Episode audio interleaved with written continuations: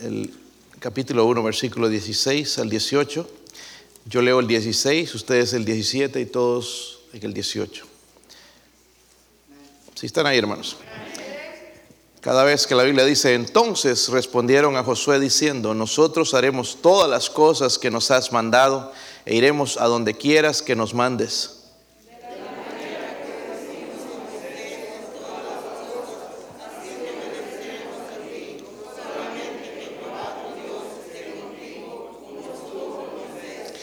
Cualquiera que fuere rebelde a tu mandamiento y no obedeciere tus palabras en todas las cosas que les mandes, que muera, solamente que te esfuerces y seas valiente. Padre, ayúdame a ser bendición, Señor, a su pueblo, Señor, lléneme de su espíritu, Dios mío. Ayúdame a predicar su palabra, Señor, eh, con sabiduría, Señor, aplicándolo a la necesidad, Dios mío, de la iglesia.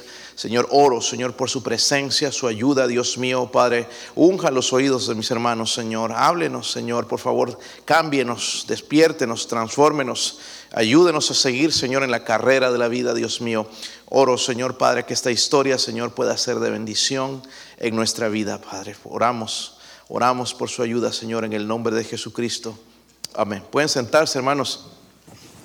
Me pregunto, hermanos, si hay alguna persona en su vida que estaría dispuesta a seguir sus pasos. Hay alguna persona que incondicionalmente, y digo incondicionalmente, no por dinero o por interés, que incondicionalmente esté dispuesta a ponerse bajo tus órdenes. Sí se puede, hermanos. Si hay alguien que no, si no hay nadie que quiera a nosotros seguirnos, es la respuesta es simple. La falta de la presencia de Dios. Hablando de Moisés, hermanos, porque Moisés fue el líder anterior a Josué.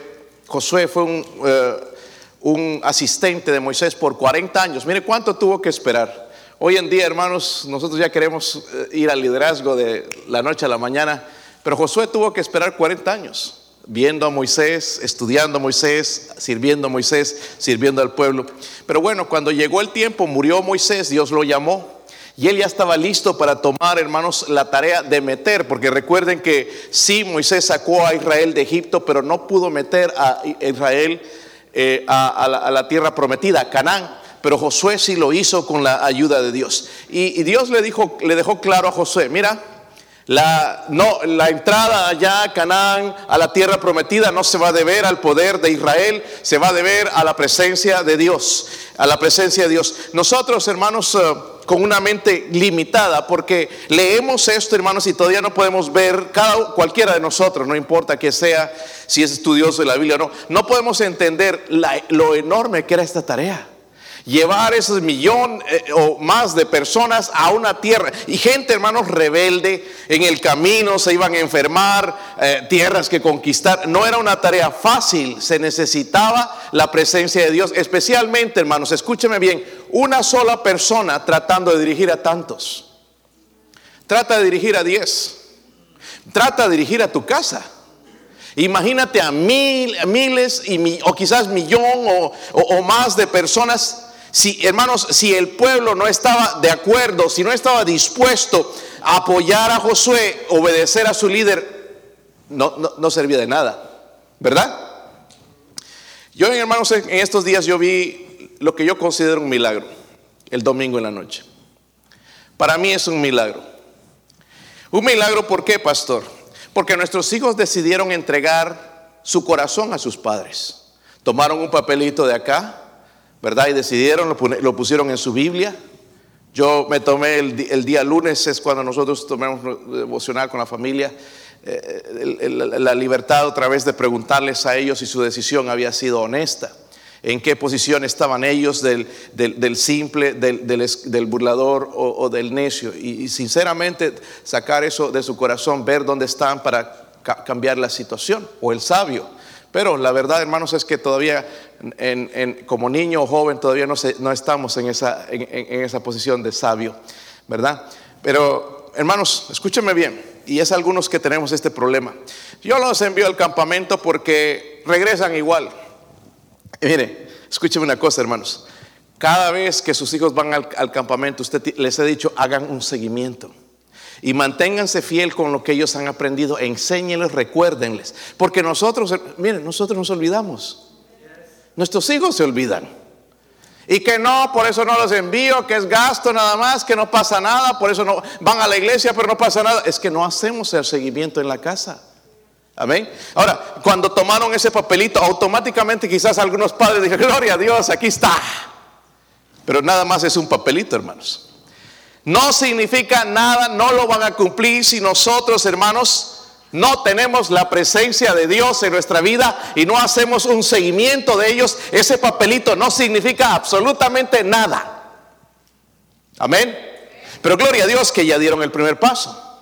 Amén.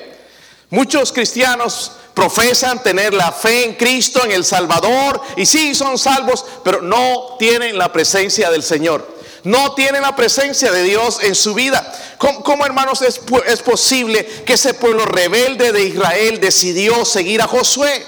Miren la, demanda de, ellos en el versículo 17 que leímos. Si lo tienen hermanos. Dice, de la manera que obedecimos a Moisés en todas las cosas, aunque no creo que haya sido así, pero sí, lo obedecieron, sí hicieron lo que él decía, así te obedeceremos a qué? Solamente, miren esto, que Jehová Dios esté contigo como estuvo con Moisés. Esa era la demanda. ¿Cuál es la demanda? Josué, te vamos a seguir si Dios está contigo. ¿Está conmigo? Amén. La pregunta es, hermanos, ¿está Dios en su hogar? Porque Dios está aquí en este lugar. Pero ¿está Dios en tu hogar? Es diferente la historia ya quizás. ¿Está Dios en tu vida diaria? ¿Lo ves? No tienes que ver la figura de Él, pero puedes ver en sus hechos y en las cosas que suceden alrededor cómo Dios está alrededor de nosotros. O no ver nada, ¿verdad? Escúcheme, maestro de escuela dominical, hermanos, líderes aquí en la iglesia, ¿está Dios en tu ministerio? Hay una cosa que nos tenemos que asegurar, hermanos, de que Dios esté en cada uno de nuestros ministerios.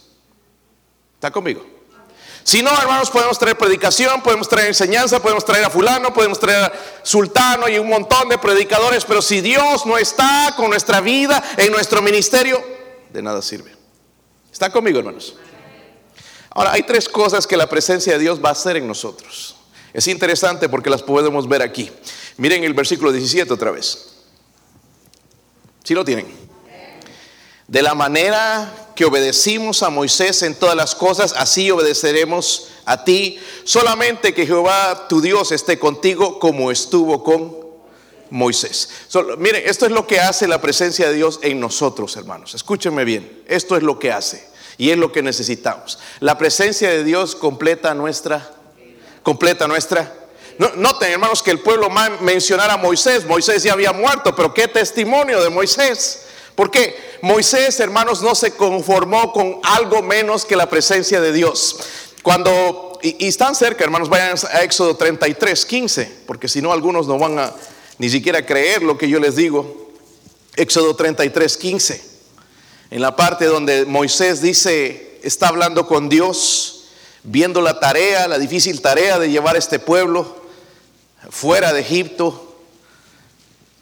Noten donde dice, si están ahí, hermanos? Éxodo 33, 15 dice, si tu presencia no ha de ir conmigo, no nos saques de ti.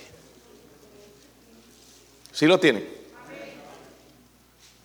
Yo tengo un mensaje de esto que prediqué aquí, de la presencia de Dios. Pero Moisés dijo esto, hermanos. Si tu presencia no ha de ir conmigo, no nos saques de aquí. Déjanos aquí en el desierto, que muramos en el desierto, no importa que no haya alimentos, pero si tu presencia, Señor, no, no vale la pena. Escúcheme, se ha puesto a pensar en cuántas cosas hacemos sin la presencia de Dios.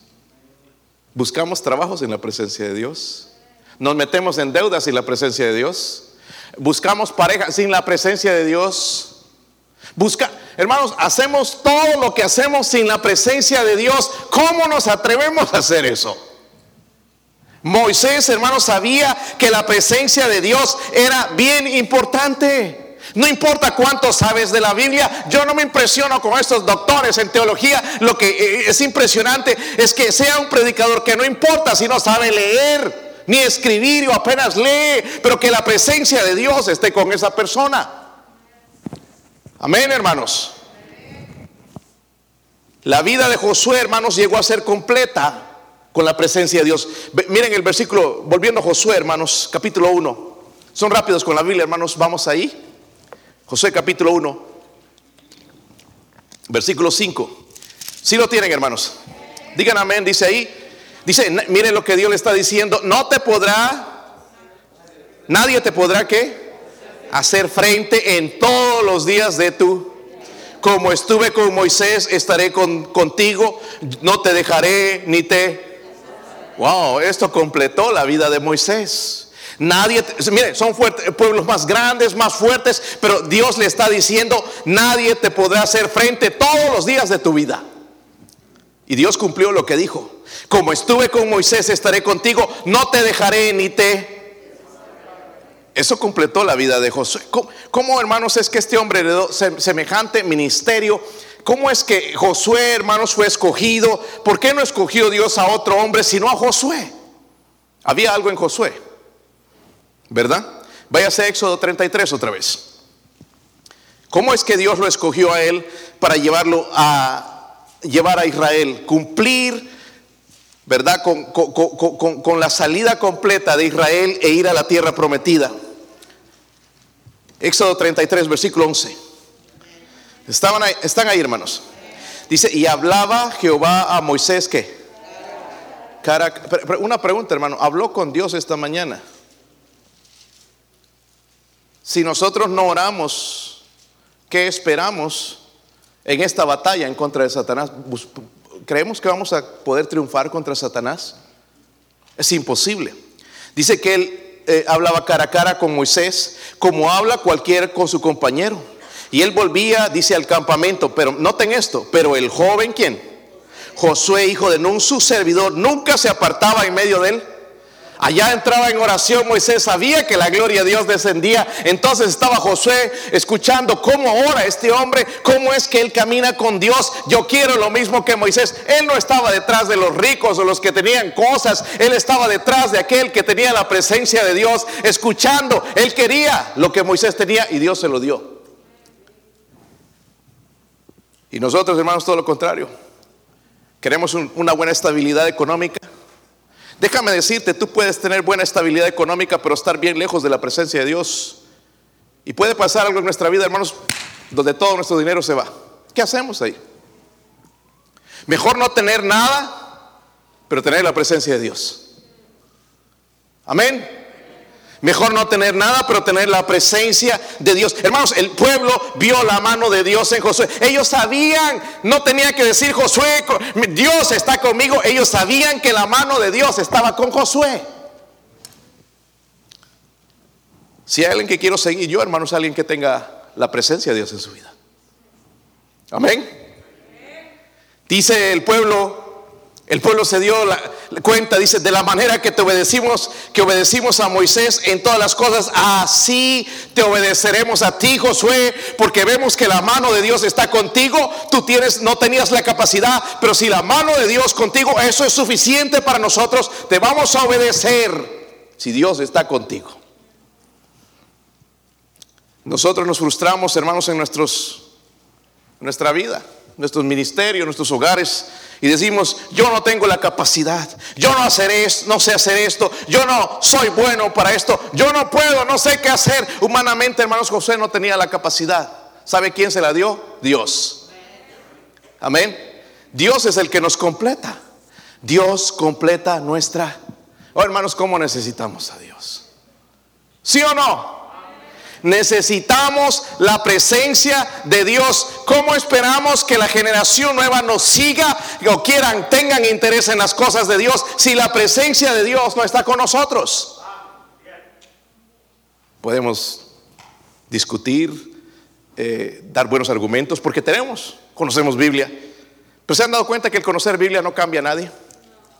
Hay gente, hermanos, que es tan tonta que le mencionas un versículo tras versículo y ni así. Se han topado con gente así. ¿Verdad? ¿Qué tiene que ver? La presencia de Dios. La presencia de Dios. So, la presencia de Dios, hermanos, completa nuestra. Hermanos, no somos perfectos. Tenemos defectos y así como somos, Dios nos quiere, Dios nos ama, pero necesitamos la presencia de Dios. No nos conformemos con nada menos que la presencia de Dios en nuestra vida para que nos complete aquello que nos falta. Nos falta sabiduría. Dios nos las da. Algunos están ahí, es que no tengo, no sé, no conozco. Busque a Dios, busque la presencia de Dios. Él es el que nos capacita. Él completa nuestra vida y cómo lo necesitamos, hermanos, en, estos días. Volviendo a Josué capítulo 1, el versículo 16.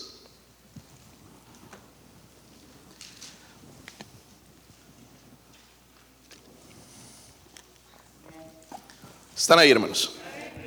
Dice, entonces respondieron a Josué diciendo, nosotros haremos todas las cosas que nos has e iremos a donde quiera que nos...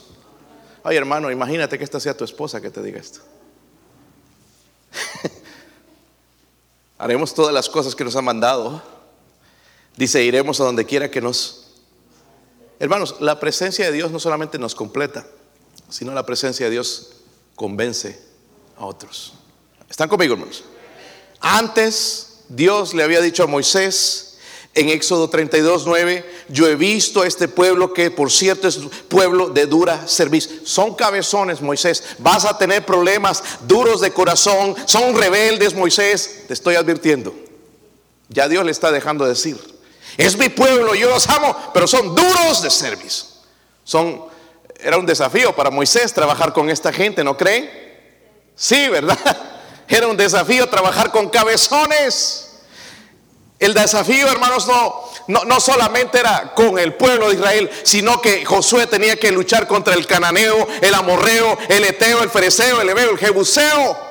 Todos esos pueblos paganos que odiaban a Jehová, el Dios de los ejércitos, tenía que luchar contra ellos y necesitaba la presencia de Dios. ¿Cómo los convenció? Al punto de que ahora ellos decían, nosotros haremos todas las cosas que nos has mandado e iremos a donde quieras que tú nos mandes. Imagina eso en tu casa, hermano. Que tus hijos te digan, papá, voy a hacer todas las cosas que me mandes. ¡Pum! Se muere el niño, el padre. Todo, todo hijo, sí, todo papá. Todo lo que tú mandes. E iremos, papá, donde tú quieras que vayamos. ¿Es posible eso? Pastor, en una sociedad rebelde no es posible. Sí es posible. Dijimos, hermanos, el día, el, día ah, domingo, sus hijos, algunos de ellos, entregaron su corazón a sus padres. ¿Sí lo siguen haciendo? ¿O ya se olvidaron? Demasiado pronto para haberse olvidado. ¿Sabe? Y si se olvidaron, ¿sabe cuál es el problema? No les recordamos. ¿Cuántos padres le recordaron a sus hijos lo que hicieron? Dos, tres, cuatro. ¿Y los demás? ¿Esperas que suceda un milagro, que ese papelito fue mágico, que oraron sobre él, pusieron la mano, estilo carismático y ya, eh, al ponerlo en la Biblia, cambió el corazón de tu hijo? No, no, no es así. Ahí simplemente está la indicación de lo que tú le vas a hacer leer, lo que prometiste, hijo, aquí está. Porque lo que prometemos tenemos que cumplir. Y si no lo cumplimos, ya no es obligación, entonces ya no, las consecuencias no vienen sobre los padres, sino sobre los hijos. Amén, hermanos. La, presencia de Dios convence a otros. Como Josué, hermanos, no solamente tuvo éxito en, su empresa con Israel, pero también en su vida personal. Amén. Miren en Josué 24, me encanta. El libro de Josué es uno de mis favoritos. Tremendas lecciones. Y el año pasado Estudiamos casi capítulo por capítulo con lecciones de liderazgo para nuestro hogar. José 24, versículo 15. Al final de su vida, mire lo que va a decir. Está despidiéndose del pueblo, retándoles. Y esto es lo único que podemos hacer con la gente. Y si mal, dice, están ahí hermanos. Todavía escucho Biblias. Josué 24, versículo 15, dice, y si malos parece servir a quién? Escogeos, es lo que debe hacer hoy toda persona, un joven, jovencita, escogen, ¿verdad? Es una elección, no lo podemos obligar. ¿A quién sirváis si a los dioses, a quienes sirvieron vuestros padres cuando estuvieron al otro lado del río o a los dioses de los amorreos en cuya tierra habitáis. espérense, porque esta parte es bien poderosa. Dice, pero yo y mi casa serviremos a Jehová. Es bien difícil, hermano, servir al Señor si tu casa no quiere servir a Dios. Y hermanos, podemos tener las mejores intenciones del mundo. Podemos querer ganar al mundo para Cristo, pero si nuestro hogar no quiere servir a Dios, tenemos un problema grande. Amén. Tenemos un problema bien grande. Es que mi esposa no quiere, mi esposo no quiere, fulano, junior no quiere. Tenemos un problema serio en casa. ¿Sabe que necesitamos, hermanos? La presencia de Dios. Lo que está pasando en ese hogar es que no está la presencia de Dios. Porque si la presencia de Dios estuviera ahí, convenciera a tu esposa rebelde o a tu esposo rebelde, cabezón que no entiende, lo convencería al Señor. O a tus hijos que no quieren, que, que están con las cosas del mundo, que están desobedientes, están rebeldes. La presencia de Dios puede convencer. No podemos nosotros, hermanos, honestamente. Yo no puedo convencer a mis hijos. Tiene que ser la presencia de Dios. ¿Entienden? So, miren qué importante es esto, hermanos. Y nosotros queremos conquistar el mundo. Hace un tiempo, hermanos, hace unos años, yo pensaba, hermanos, que yendo a conferencias y eso es que iban a cambiar las cosas y me di cuenta, ese no es, no es el asunto. Porque en la Biblia no escuchamos que sea, y estoy, no estoy en contra, hermanos, no vayan a salir aquí con otro, otra cosa que no dije. Pero alguna gente piensa que yendo a conferencias van a ser transformados automáticamente. Yo veo, en el tiempo que íbamos con mi esposa, íbamos a varias, había gente que iba todo el tiempo en las conferencias, pero seguían igual. ¿Y a qué iglesia vas? Pues todavía no estoy yendo a ninguna, pero estaban en todas las conferencias. ¿Sabe qué pasa con estos hermanitos? Son seguidores de hombres. Les gusta la predicación, lo que dicen, en la manera en que le da duro a la gente, pero su corazón no ha sido transformado y, hermanos, lo que la gente necesita es la presencia de Dios. Saben, esta mañana, hermanos, cada vez que yo voy a esta empresa de Gregory, se llaman ellos, es una, eh, eh, ¿sabe? El dueño, hermanos, tiene 34 años de esta empresa, es multimillonario. 34 años. Pero es un hombre, hermanos, que eh, desde, desde que entran los trabajadores ahí les dice, en este lugar se honra a Dios un cristiano, hermanos, fiel en su iglesia. En su comunidad está haciendo siempre algo por la comunidad. Me dijeron que van a hacer algo en Oak Ridge, no sé cuándo comenzarán, van, van a hacer algo por la comunidad. Invierte su dinero, hermanos, en las cosas del Señor. ¿Cómo es que Dios no va a bendecir a este hombre? Amén. Y, con la compañía que yo trabajo de capellanes, ellos nos dicen que tenemos que pedir permiso para presentar el Evangelio, pero ahí desde entrada me han hecho orar y, he tenido la oportunidad de hablarles un poquito de Cristo y no quiero romper con las reglas de la compañía con la que trabajo. Pero entonces el otro día vi esto y se los presenté el domingo. Y dijo, esto me puede ser una buena herramienta. Porque aquí no habla de Jesucristo, no voy a ofender a nadie porque hay gente que se ofende. Porque aquí están todos estos trabajadores de diferentes lugares, algunos del norte que son gente impía, liberales o homosexuales o lesbianas, etcétera, etcétera. No quieren saber nada de Dios. Entonces estoy orando, Señor, deme las herramientas, deme algo para traer a esta gente. Porque oro por sus almas. Y esta mañana entonces dije, ¿saben? Aquí encontré esto y, y dice cómo How I know the meaning of life, cómo encuentro el significado de la vida y les empecé a leer cómo ser feliz, cómo tener eh, eh, eh, llenura en tu vida, cómo recibir los perdón de pecados. Y, dije, y, les dije esto, si usted quiere uno, venga y me pide uno. Hermanos, ni terminé de decir, aquí estaban en línea buscando una tarjetita. He estado orando, hermanos, en este día que vean ese video y se conviertan en Cristo. Y que el próximo miércoles que llego allá, hermano en Cristo, gloria a Dios por eso.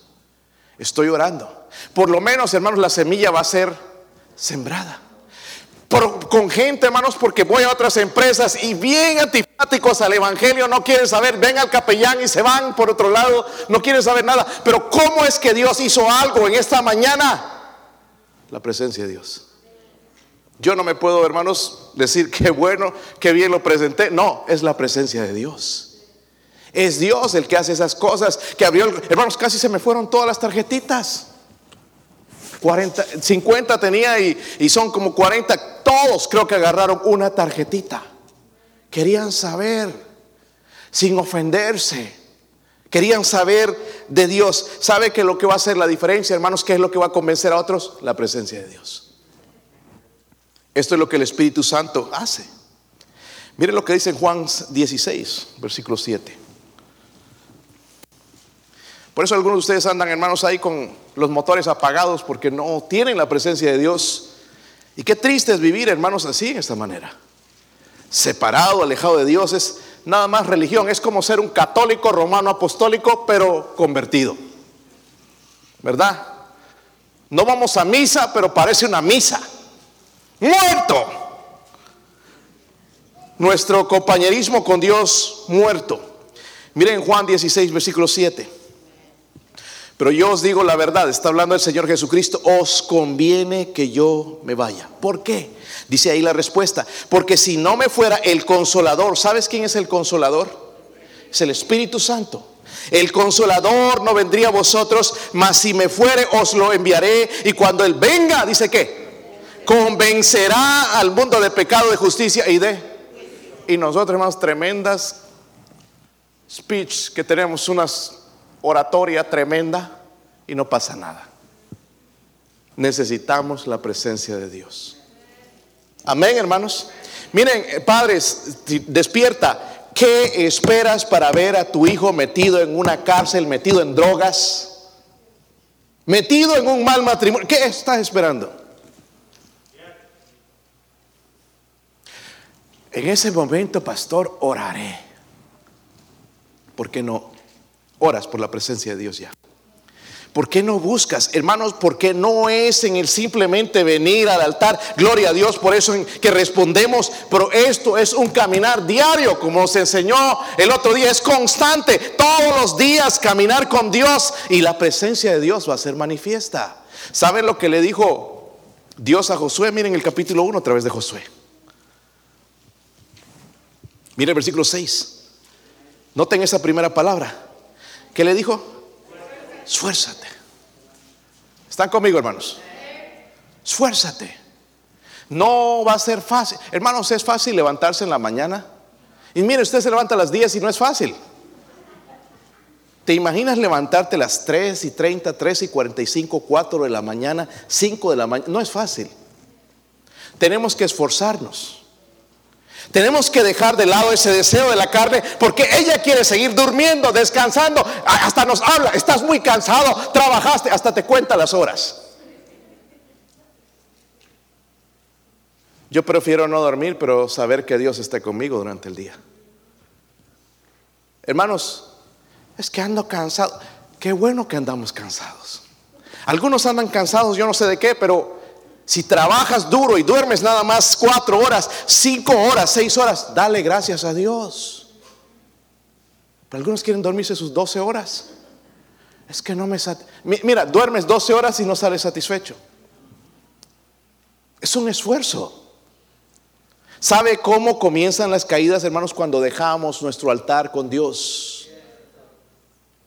¿Están ahí, hermanos? No, no es que el diablo que, me indujo a esto, el, diablo no puede hacer absolutamente nada con la presencia de Dios. Dice la Biblia que es más fuerte el que está en nosotros que el que está en el mundo. Quitemos esa mentira de nuestra vida porque no es cierto. El diablo, el diablo. Mire, un montón de ataques ya en este momento, hermanos, pero yo sigo confiando en Dios. Sigo adelante. Mañana estoy orando. Ojalá que Dios me dé almas. Ojalá que me dé la oportunidad de compartir esto para compartir el Evangelio con la gente.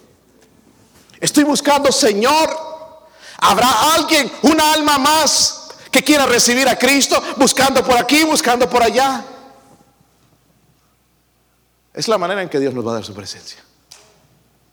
Pero cuando estamos ocupados de nosotros mismos, Dios dice, ¿para qué quieres mi presencia? ¿Para nada más andar feliz y gozoso y no hacer nada? La presencia de Dios, hermanos, es para que pueda convencer también a otros y puedan venir a Cristo.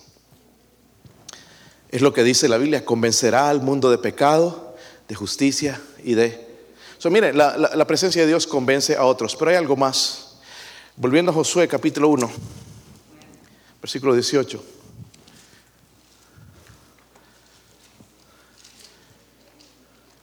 Y yo necesito más que nunca, hermanos, sus oraciones, de verdad. Que es bien frustrante, frustrante pastorear una iglesia que no tiene carga por las almas. Es frustrante. Que, que- escuchas de que, que ya si el hermano aquí anda mal, que es frustrante. So, ora por mí y, y dile, Señor, por favor, no permitas, ya que yo no gano almas, Señor, que no le quite su presencia, que pueda seguir trayendo almas a Cristo, ya que yo no lo hago. De perdido eso, hermanos. Porque es, es, es frustrante andar, hermanos, con una iglesia cargando la carretilla, hermanos, en vez de ayudar a su pastor. Cargándolos como bebé. Me voy a traer el cochecito de Daniel ya. Cargar hermanos que ya andan cansados de la vida, deprimidos, que están a punto de tirar la toalla. Qué desgracia, hermanos. Busquen la presencia de Dios. Todavía no los convenzo, ¿verdad? A ver, quizás con el último punto. Mira el versículo 18. Capítulo 1, versículo 18. Si están ahí. Dice ahí, cualquiera que fuere rebelde. Mire cómo el pueblo ya está empezando a ver las cosas. Es como nuestros hijos necesitan ver el pecado. Cualquiera que fuere rebelde tu mandamiento y no obedeciere tus palabras en todas las cosas que le mandes que que se muera. Eso es lo que están diciendo, ¿verdad? ¿Sí o no? Pero nosotros vivimos en una sociedad de apapachar al pecador. Ay, pobrecito, papito, no lo hagas más. Pero miren el celo. Y no estoy hablando, hermanos, de ser en malvado con gente que ha caído. Hay que tratar de levantar, restaurar, es, cierto. Pero no podemos pasar toda nuestra vida, hermanos, tratando de levantar gente que no quiere levantarse. ¿Están, conmigo, hermanos?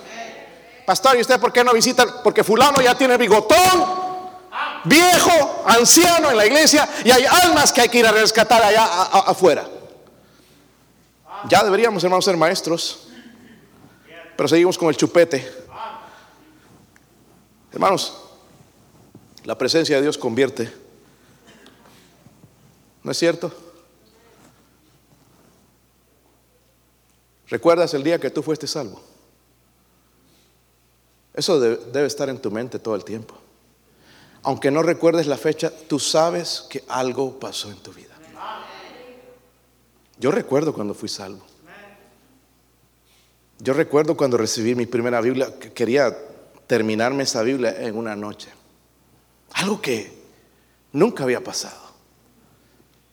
No podía parar, Señor, del agradecimiento. Quiero conocerte más. ¿Para dónde voy? Ni sabía dónde ir en la Biblia.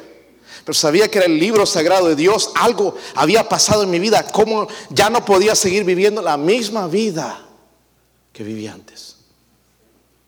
Porque de- de- de- después de unos días la carne otra vez se despierta. Y no extrañas una cervecita, un cigarrito, no extrañas ir a bailar. Sí extraña. Pero el Espíritu Santo nos convence, nos convierte. ¿Qué hizo que el pueblo de Dios, hermanos, temiera la palabra de Dios? Nosotros le decimos a nuestros hijos, ¿hay infierno? Sí, papi, eso dice todo. ¿Quién sabe si existirá? Ya ni creen. Están volviendo testigos de Jehová. Hay, hermanos, hay cristianos que no creen en el infierno. Sí, ¿sabían eso? ¿Cuántos sabían eso? No levante su mano. Hay algunos aquí. Si creyeran en el infierno, no estarían tan, con los brazos cruzados sin ganar almas para Cristo. Que es cristianos testigos. Que no creen en el infierno porque no creen que su papá o su mamá pueda morir un día y que se va a ir al infierno, que la, quizás eh, va, a pasar algo, Dios va a tener misericordia porque ha, ha sido buena persona. Mira, si no ha recibido a Cristo, no importa qué tan bueno fue, va a pasar la eternidad en el infierno. Dios no cambia el mensaje, hermanos. Si usted cambia de mentalidad, Dios no cambia el mensaje. La salvación está nada más en Jesucristo. Qué importante porque dijeron cualquiera que fuere rebelde a tu mandamiento y no obedeciera tus palabras en todas las cosas que le mandes, que muera. ¿Se imaginan nuestros hijos que dijeran eso en cuanto a las estrellas de Hollywood? Uh, pero habla mal de una estrella de Hollywood y se enfurecen. No importa que mencionen el nombre de Jesús en vano, pero si mencionan su estrella favorita, oh, no te metas con ellos. Y hermanos, con sus ídolos deportivos, tu equipo. Esto aquí se ha vuelto una idolatría, hermanos. Vas donde vayas, que el básquetbol, que el fútbol, oh, se, mueren. Ya tú te das cuenta al día siguiente cuando perdió su equipo, van todos decepcionados, tristes, porque se les acabó la vida. Miren, al final de sus días, hermanos, vemos a Josué escuchar a este pueblo rebelde en sus días. Miren en Josué 24. Y yo les estoy mostrando con la Biblia, no me estoy inventando absolutamente nada. Josué vio esto gracias al que él vio la presencia de Dios en su vida pudo escuchar estas palabras de, ese pueblo. 24, 16. ¿Están ahí? Entonces el pueblo respondió y dijo, nunca tal acontezca que dejemos a Jehová para servir otros dioses, porque Jehová nuestro Dios es el que nos sacó a nosotros y a nuestros padres de la tierra de... ¿Has escuchado a tu hijo decir, no, no puedo hacer esto contra mi Dios porque Él fue el que me salvó del infierno, me rescató con su sangre, Él murió en la cruz por mí? ¿Le has escuchado decir eso? Pero ellos están recordando esto, porque es un tipo de la salvación. Dice, de la casa de servidumbre, el que ha hecho estas grandes señales y nos ha guardado por todo el camino por donde hemos andado y todos los pueblos entre los cuales pasamos. Salte al versículo 21, mire lo que dice ahí. En la última parte dice, no, sino que a Jehová que. ¿A Jehová que? Wow. Me gustaría escuchar esas palabras en mis últimos días de ustedes. Vamos a servir al Señor. Vamos a servirle. Pero ¿qué hizo la diferencia? La presencia de Dios. Amén. Mi hijo Daniel está en una época, hermanos, que, oh man, todo le da miedo tiene su cuarto allá y a veces se da cuenta, él está jugando ahí con sus trencitos y se da cuenta, está, desde allá está gritando, mami o papi, para asegurarse que están cerca. Y entonces si te vas al baño o algún otro cuarto, él va a ir, ya se sabe, viene corriendo, corre, no sé por qué corre, pero todo el tiempo anda corriendo en la casa. Viene y dice, I'm so scared, estoy tan asustado. ¿De qué le digo? I'm so scared. Nada más dice eso. Hijo, tienes que aprender a orar y pedir la presencia de Dios, porque Él te cuida, Él es fuerte, Él te va. Pero, ¿saben que Cuando Él encuentra a su papá o su mamá, Él se encuentra seguro. No importa que se encuentra seguro. Si hay algo en un, show que vemos en, la noche o algo, y ve algo que le asuste y se pega a nosotros, pero se asegura de que está con nosotros. ¿Cómo necesitamos la presencia de Dios? Hermanos, la presencia de Dios completa nuestra vida. Todo lo que nos falta lo encontramos en la presencia de Dios. ¿Cuánto les falta sabiduría? La encontramos en Dios, ¿sabía? La presencia. ¿Cuánto nos falta, hermanos? Eh, eh, eh, no solamente sabiduría, nos falta entendimiento en muchas cosas. Dios nos las da. Dios nos ilumina. Que no sabemos, que no sabemos lo que vamos a hacer. La presencia de Dios. Luego, la presencia de Dios convence. Hay gente, no podemos convencer ni aún a nuestro hogar. Pero la presencia de Dios hace la diferencia y la presencia de Dios convierte el alma. ¿Qué planes tienes para conquistar el corazón de tus hijos? Porque espero, hermanos, que ese papelito que tienen no lo pierda y lo revises todo el tiempo. Hijo, ¿se recuerda que hizo esa? Recuérdale, porque se va a olvidar. Algunos ya se olvidaron. No saben ni lo que dice el papelito. Se olvidaron de que el domingo decidieron entregar el corazón a sus padres, que los van a obedecer, van a respetar todo lo que ellos dicen. Ya se olvidaron. Amén. Tenemos que recordárselo. Ah, ¿Sabías que la tarea de sacar a Israel de Egipto es igual como el ser un padre? Es difícil. vamos a tener luchas, batallas, una batalla espiritual. Necesitamos la presencia de Dios. Hermano, no se conforme solamente con la provisión. Qué bueno que Dios nos provee. Yo les escucho decir y gloria a Dios por eso, con la provisión, por la protección, por sus promesas. Pero ¿y, qué es su presencia? La presencia de Dios. Cuando tú tienes la presencia de Dios, hermano, no necesitas nada. No deberíamos conformarnos con nada menos que la presencia de Dios. Miren, hermanos, es pecado querer tener bendición y no al que bendice. Queremos bendición, pero no al que bendice. Y todo viene completo. El año pasado cuando yo me enfermé con el COVID, fue al hospital, les dije que me llamó el... Nosotros tenemos, somos capellanes, pero hay un capellán al capellán y el capellán al capellán se encarga de, orar, de, animar, de, buscar a los, los capellanes que, están pasando por pruebas. Y él se enteró de que yo estaba en el hospital, estaba en emergencia. Me llamó inmediatamente y me dijo, Adolfo, yo sé que estás con dolor, estás, estás, estás ahí eh, incómodo, pero voy a hacer una oración corta. Y qué bueno que, me dijo eso, hermano, porque si no me iba, estaba cansado, estaba con dolor, estaba desesperado de que me atiendan rápido. Y, me dijo esto, oró en esas palabras, Señor, Dios Todopoderoso, quiero que en este momento muestres tu presencia como jamás la has mostrado con todo tu poder, que Él experimente tu presencia de una manera especial durante este tiempo. En el nombre de Jesucristo. Amén. Colgamos. Y ya empezaron las malas noticias, el doctor a traer las malas noticias, que iba a decir que, cuánto tiempo tenía que quedar, las cosas que, me, que tenían que hacer, el tratamiento. Cuando me dijeron que tenían que ponerme inyecciones en el ombligo, ah, me dije, no, prefiero morirme. Pero bueno, dije, lo voy a aguantar. Pero todo eso, hermanos, el dolor que sentía, la frustración de no poder haber en familia, no saber si vas a salir vivo. Y como les di, les conté ya esto antes, el día martes, que ya me pusieron un cuarto. Estaba ahí solito, me dejaron un cuarto, no es que parece que era depósito, no sé qué cosa, pero feo el cuarto.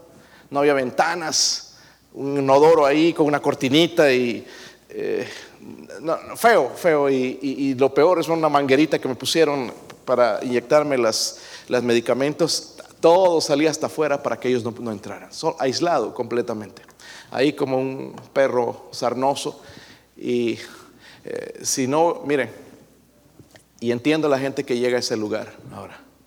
Pero en ese momento que pasó eso, eh, eh, mientras me levanté ya pude tomar conciencia de que estaba en ese lugar empecé a experimentar la, presencia de Dios de una manera increíble. Tanto, hermanos, que no podía aguantar de llorar. Lloraba y lloraba y salían lágrimas como si me pusiera agua. Salía, lloraba y lloraba y lloraba y lloraba. No podía parar, pero no era de dolor.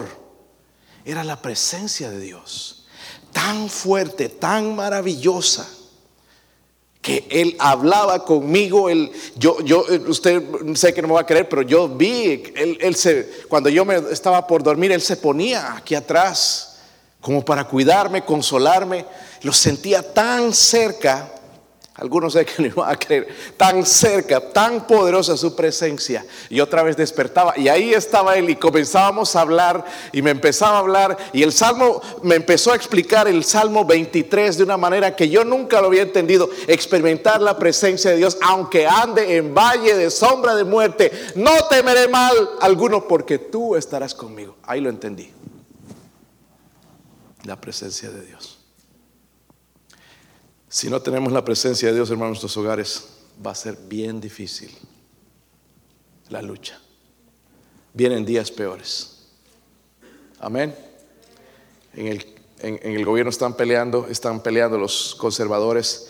Yo he enviado mi carta de, de, repudio a esa, esa, ley, nueva ley. Están tratando de sacar una ley donde están, quieren aprobar que los homosexuales, bisexuales, transexuales se vistan en el baño de una, de, una ah, si, es hombre, en el baño de una mujer, que se puedan cambiar y hacer sus cosas, o, al, revés. Donde también la ley no solamente es eso, sino que también nosotros que predicamos en contra de estas cosas, vamos a ir a la cárcel. Quitar la libertad religiosa. Sí, hermanos, si, nosotros no dependemos porque si sale o no sale, Dios sigue en el trono. Y lo que necesito yo es la presencia de Dios. Que si la prueban y me escuchan el YouTube y me cancelan y después me vienen a amenazar, pueda seguir predicando la palabra de Dios. Lo que necesito, hermanos, es la presencia de Dios. No del presidente, no del gobierno, la presencia de Dios. Amén. Pero usted lo necesita en sus hogares para con sus hijos. Recuérdeles, usted, hijo, entregó su corazón a sus padres. ¿Dónde está la promesa?